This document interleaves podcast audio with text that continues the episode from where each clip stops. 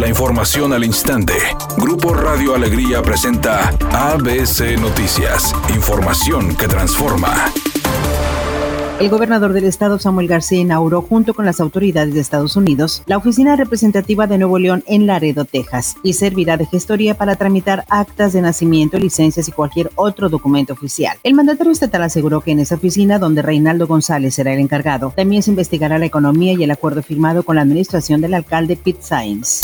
La regidora del municipio de San Pedro, Vivian Clarion, dio a conocer el resultado del programa piloto de reciclaje, donde se reunieron cerca de nueve toneladas durante su primer mes de prueba. Además, indicó que los materiales que se acopian son latas de aluminio, periódico, cartón, vidrio y botellas de PET, agregando que esta ruta de reciclaje se estará llevando a cabo hasta finales del mes de diciembre. En el último mes juntamos nueve toneladas de residuos reciclables. Tenemos como el 23% de participación de las casas de las 16 colonias que participan. Hacemos un recorrido lunes, miércoles y viernes, 70 kilómetros, donde vamos visitando casa por casa.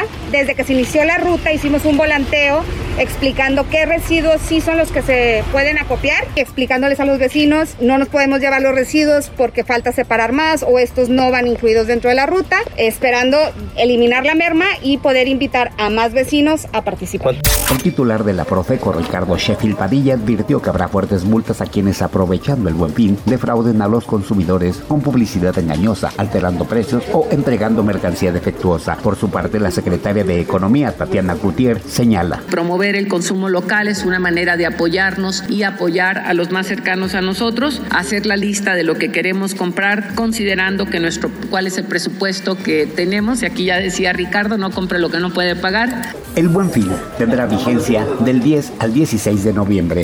Editorial ABC con Eduardo Garza. Ya se abrió la frontera para viajes no esenciales a los Estados Unidos. Miles de regios abarrotaron los pasos fronterizos, pero ni trate de engañar con el tema de la vacuna. Si lo descubren le van a cancelar la visa. Y cuídese porque Texas es el estado con más casos de enfermos de COVID-19 y más muertes en toda la Unión Americana.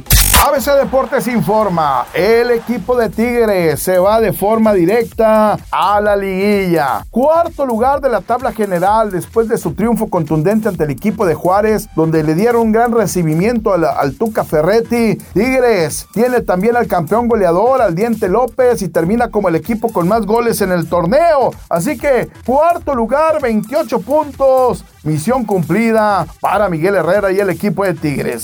Más de 70 millones de dólares consiguió en su fin de semana de estreno la película Eternals. Esto solamente en Estados Unidos y en Canadá. Falta ver que también le fue en otros países del mundo. Aunque la respuesta fue muy buena, el estudio dijo que esperaban ganancias superiores, lo que sucederá, según dijeron, en los próximos días.